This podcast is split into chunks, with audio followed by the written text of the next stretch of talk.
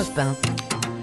À 6h11, vous vous réveillez tout juste ou vous êtes déjà au travail. Dans tous les cas, on est avec vous. Mm. C'est l'heure du pressing sur Europe 1. Oui, on ouvre les journaux et pour cela, nous sommes rejoints par Dimitri Vernet. Qu'avez-vous lu? Qu'est-ce qui vous a plu ce matin, Dimitri? Écoutez, je vais commencer par une question. Ombline Johan, est-ce que vous avez bien dormi cette nuit? Pas de cauchemar à signaler? Euh, bien, mais trop peu. Voilà. Voilà. Pas de cauchemar. Un bon résumé. résumé, ouais. Pas de cauchemar cette nuit. Oh, pas cette nuit en tout cas.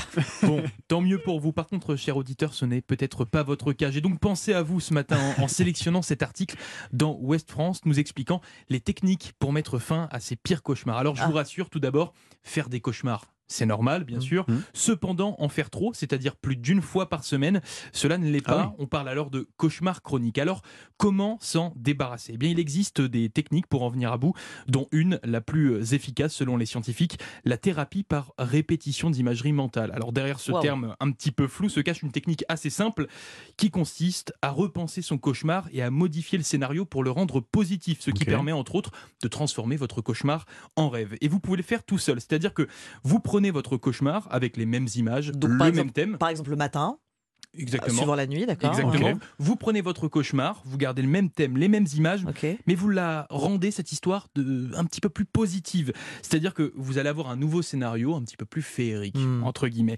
Bref, il vous faudra répéter ce nouveau scénario comme une poésie à plusieurs reprises dans la journée. On dit deux fois par jour et pendant une semaine. Un Et là, hop dans 80% des cas, eh bien, votre cauchemar a disparu de votre tête pour laisser place à sa réédition féerique. Et pour Hmm. les 20% restants, eh bien, il ne faut pas hésiter à aller voir directement un médecin qui pourra bien sûr encadrer cette technique pour la rendre encore plus efficace. Bon, si ça ne marche toujours pas, cet article nous conseille et nous rappelle bien sûr les, les indispensables pour passer une bonne nuit, qui sont de se coucher à des heures régulières, bien évidemment, et Mm. surtout de ne pas hésiter à faire du sport en journée, ce qui va faciliter euh, le sommeil et on va avoir un soleil, sommeil beaucoup plus réparateur et les rêves seront féeriques, comme je le disais.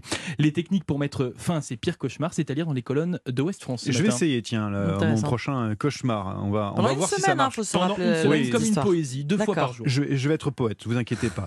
Euh, merci Dimitri. Ombline, à vous, qu'est-ce que vous avez lu ce matin Alors, je me suis longuement penchée sur le Libé des animaux ce matin. C'est le numéro spécial du quotidien Libération, avec des articles plus ou moins légers, tous sur les animaux, évidemment.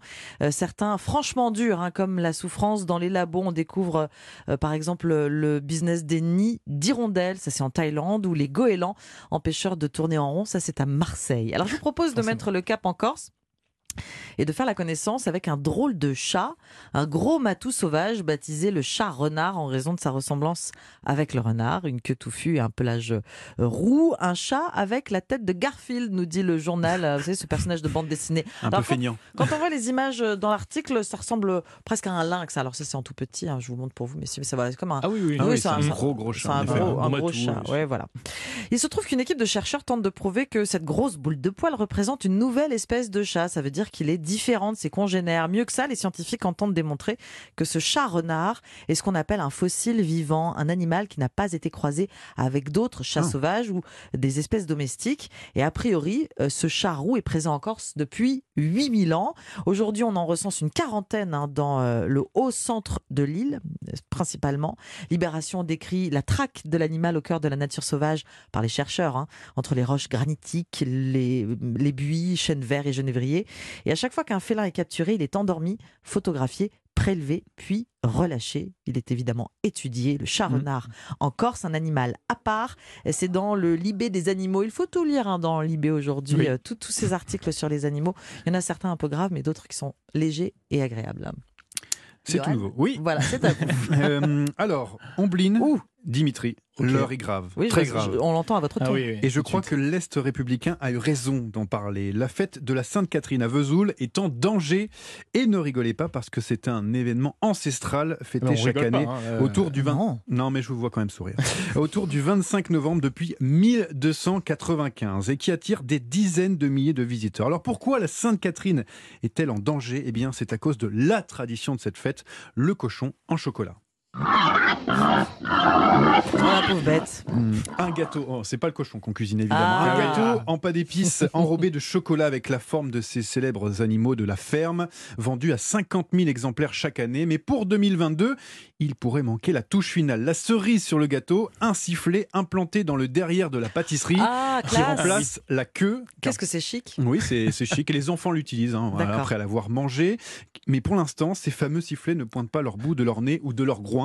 C'est comme vous voulez. La cause, en fait, l'unique fabricant est victime en ce moment d'un grave problème de santé. La production est pour l'instant interrompue. Si le fils du fabricant tente de relancer la production, pour l'instant, on craint la pénurie pour la Sainte-Catherine.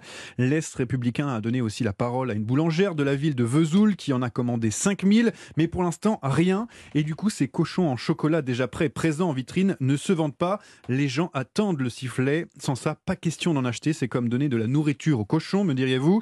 Un autre pâtissier s'agace. On va se faire descendre au moment de la fête. Sans cette tradition, cet événement planétaire n'a plus la même saveur. Alors du coup, les artisans essayent de trouver une solution en remplaçant les sifflets en bois par des sifflets en plastique. Problème, Ah, c'est qu'il faut les insérer après la cuisson car le plastique fond. Ah, ils font. Et c'est ce qui demande plus de travail.